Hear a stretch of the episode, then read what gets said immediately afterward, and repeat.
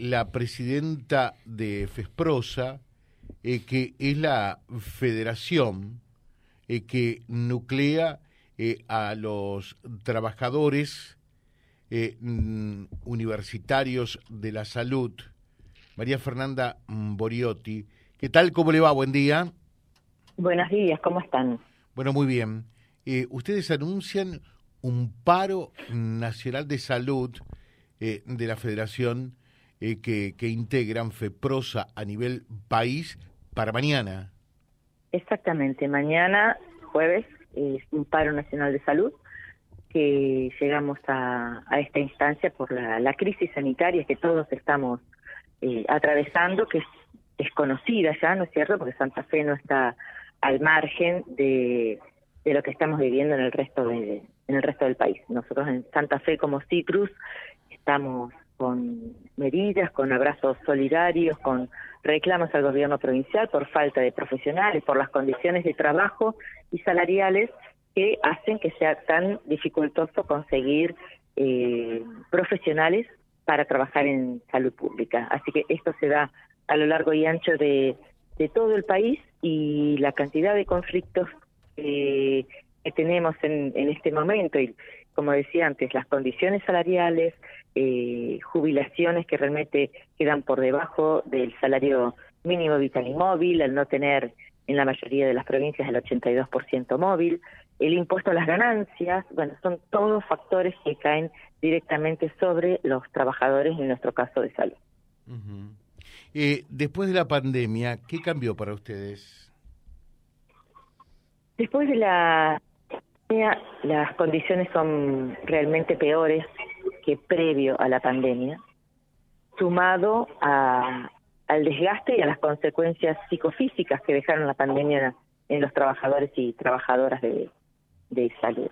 Eh, nosotros creímos, eh, realmente creímos que iba a ser la oportunidad para un reconocimiento, una valoración del sector salud, que se recompongan los los salarios, que se recomponga la situación de, precariedad laboral, es decir, mm, la cantidad de gente trabajando como monotributista en el sistema público de salud, y nada de eso ha, sucedido. Todo lo contrario, se profundizó la, precarización. En, en, en, el caso de Santa Fe todavía no se han efectivizado los pases a planta. Es un compromiso del gobierno terminarlos para para el mes de diciembre, pero al día de hoy no, no vemos avances todavía. A ver, eh, Boriotti, para que, para que la gente que la está escuchando lo, lo sepa. Por ejemplo, acá eh, mm, en el norte eh, tenemos un, mm, un efector de salud muy importante, un hospital regional de tercer nivel, pero faltan profesionales. Muchas veces, ejemplo, eh, lo mismo está pasando en Santa Fe ahora con el, con el tema de las guardias pediátricas. Acá es un reclamo ya de un buen tiempo esta parte. Exactamente. Eh, y dicen, eh, no hay pediatras dispuestos a ir al norte. Bueno, ahora el problema no se acá en el norte únicamente, reitero, sino también en Santa Fe. Esto es no porque no haya pediatras, sino porque obviamente con lo que pagan nadie quiere laburar. No las dos cosas. Estamos viendo que hay una reducción a nivel país de la matriculación de profesionales. Eso es por un lado. Y por otro lado, también vemos que las condiciones que se ofrecen para trabajar en salud pública, primero quedó evidenciado en determinadas regiones como en Vera, Reconquista, que no se conseguía quien fuera a Mm, trabajar en distintas especialidades. Ahora es algo más generalizado con eh, especialidades, mm, lo que llamamos las especialidades básicas, medicina general, clínica, pediatría, bioquímica. Hay profesiones que realmente eh, hay una gran merma en la disponibilidad de, trabajadores. Pero a eso también se suma que no es atractivo trabajar en salud pública. Cuando uno, la perspectiva que tiene es eh, malas condiciones laborales, eh, entras a trabajar, no sabes cuándo cobras, eh, no sabes si vas a tener regularidad en el pago, porque no siempre vas a tener un cargo.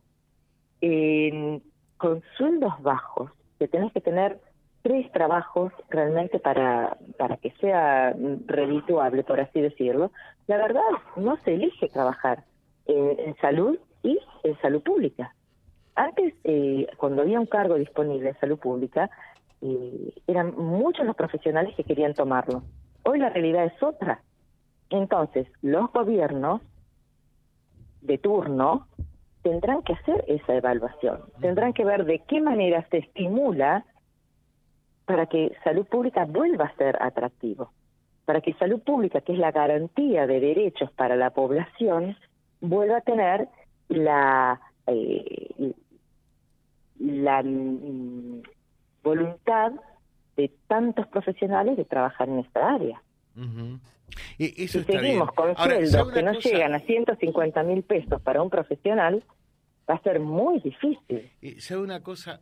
Eh, a mí hay algo que por allí me enerva, ¿eh? confieso decirlo, después de, eh, de, todo este tiempo, no es un problema de este gobierno, es un problema de larga data, eh, este de la salud y demás. Y digo, todo es una mentira y termina pagando los platos rotos el paciente que no tiene otra alternativa que ir al hospital. Porque lo que usted dice es absolutamente cierto. tengo acá un, médico que me dice, el recibo dice 184 mil pesos, eh, pero con descuento de ganancia, esto, aquello, otro, de bolsillo me llevo 104 mil pesos. ¿Te parece, José, siendo médico, 104 mil pesos? Lo conozco, es un laburante. Pero hay muchos, muchos, no todos, porque no me gusta generalizar, que porque le pagan migajas, en lugar de atender seis u ocho horas diarias, atienden dos o tres. Y usted lo sabe también a eso, ¿no? es una realidad, no somos nosotros los que tenemos que hacer ese ese control. Eh, el gobierno no, lo que tienen que hacer es cumplir y no Nosotros tenemos que cumplir, por supuesto.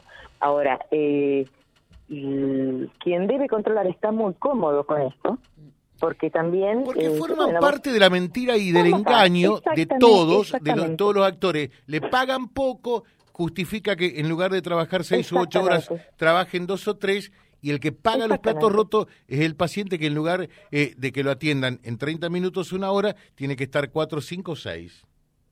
De todas maneras, eh, en el caso de los que tienen que estar tantas horas para esperar, hablamos de las guardias, y en las guardias los horarios se cumplen, no hay otra opción. Eh, los casos que, que vos estás planteando es otro tipo de, de atención. Uno puede decir, hay menos oferta de turnos, eh, eh, por estas condiciones que vos estás que vos estás planteando. No es el caso de las guardias. En el caso de, las guardias, lo que pasa es que por lo que se paga, no se consigue quien quiere ir a trabajar en la guardia. Eh, es, esa es. ahí, no, ahí no se pueden escapar. Ahí tiene que hacer sí o sí el trabajo. Ahí no se pueden escapar. Las, las, las guardias son lugares donde realmente hay que estar, hay que hay que cumplir, por supuesto, como en todos los sectores, como en todas las áreas, eh, hay gente que es empática y hay gente que no es empática, eh, y ahí, como todo, todo tipo de, trabajadores, como sucede en todos los sectores, en, todos los trabajos. pero, ¿no? digamos como todos los sectores. Eh, alguien tiene que parar alguna vez la pelota y decir, digo, por eso, es una mentira y hay que ir a un sinceramiento de esto. Ustedes tienen que ganar bien, no pueden ganar eh, la miseria que ganan y tienen que trabajar las horas que tienen que trabajar. Exactamente. Nosotros creemos que un sistema o sea, buenitos tampoco son, ¿eh? ¿Cómo? Buenitos tampoco son, digo. Eh, hay de todo y los círculos viciosos en algún momento habría que, cortarlos, pero no con estas políticas. No realmente eh, quisiera fortalecer el los sistemas de salud avanzaría en cargos full time, bloqueos de título, el que trabaja en salud pública realmente eh, tenga un buen ingreso, no tenga que estar corriendo de un lado a otro eh, y pueda desarrollarse en salud pública. Yo después de 30 años que trabajo en la salud de la provincia de Santa Fe, eh, si no es por la antigüedad, cobro lo mismo que que ingresa. Ninguna posibilidad de progreso, ninguna posibilidad de ascenso en una carrera, y, eh, como te digo, después de, de, 30 años de haber sido eh, personal único en todo, en todo mi hospital, ni te cuento lo que gano. Entonces, eh, esa, esa realidad yo gano con un, cargo que no es el testigo, es un cargo que tiene más carga horaria, 200 mil pesos. Es muy poco. 30 años en salud pública. Es muy poco, obviamente. Entonces, eh, esa es la condición, y, cuando te digo 30 años, es terminando mi carrera en salud pública.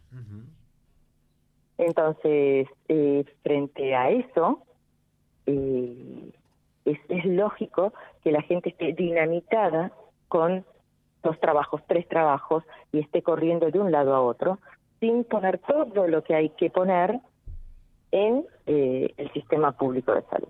Entonces, es un círculo vicioso. Y mentiroso. Que, eh, por supuesto, hay que en algún momento cortarlo, pero para eso hace falta presupuesto para salud, para eso falta una decisión eh, política de eh, si tenés un cargo full time, realmente no existe tu matrícula para otro lado que no sea salud pública.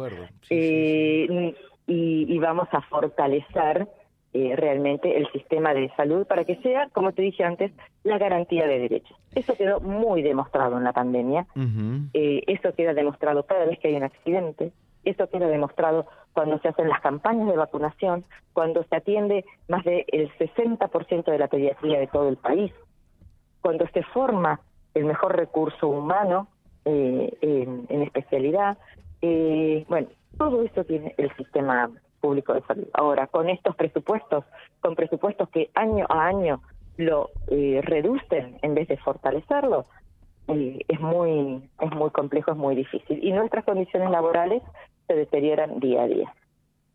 Bueno, ojalá que se solucione todo esto. Yo diría que se vaya a un acto de sincericidio casi, ¿eh? para, para que en definitiva el paciente que no tiene otra alternativa que acudir eh, al efector público eh, tenga la atención que, que realmente tiene todo el derecho del mundo de recibir. en, el que, en el que estás absolutamente equivocado es que la salud pública no es y no debe ser para el que no tiene. La salud pública tiene que ser para todos los habitantes, toda la ciudadanía. Estoy, de acuerdo contigo, estoy de acuerdo contigo, pero... De la, de la vacunación, por eso te hablaba de los accidentes, por eso te hablaba de la pediatría, que son eh, lugares claves donde el sistema público de salud está muy por encima y en algunos lugares, en todos, en todas las áreas, muy por encima del negocio de la salud privada. Estoy totalmente de acuerdo, pero en definitiva, eh, mm, si, si yo tengo una obra social eh, y, no me atienden bien en un hospital, puedo acudir al efector privado, sea bueno, o sea malo. Si tenés la plata para pagar los seguros y si te dan turno por la obra social que tenés, mm. también podés ir al sector privado. Claro, ¿eh? Eh, pero, pero en el otro claramente no tengo esa alternativa de elegir. pero está bueno. así que mañana toda la gente del CIPRUS a nivel país esta medida de fuerza por 24 horas. Exacto, mañana a nivel nacional es un paro de salud. Gracias, María Fernanda. Que tenga un buen día. Gracias, buenos días. Linda charla después de todo, ¿no? Eh, se cortó. Eh, linda charla, porque en definitiva lo que digo es, el sistema es una mentira. No sé si acuerdan o no. Eh, está Silvio por allí. Eh, pero lo vemos permanentemente. Entonces, como no le pagan, en lugar de ir las seis horas, las ocho horas, van dos o tres van casi por lo que le pagan. Entonces, ¿por qué no se eh, encuentran médicos para hacer guardia? Porque ahí no te puede escapar. Ahí tenés que sí o sí cumplir. No hay alternativa. Seguro. ¿Mm? Eh, de manera tal que son las cosas para tener en cuenta. María Fernanda Boriotti, que es presidenta de FESPROSA y también secretaria del Sindicato de Profesionales Universitarios de la Salud www.vialibre.ar, nuestra página en la web, en Face, Instagram y YouTube. Vía Libre Reconquista. Vía Libre. Más y mejor comunicados.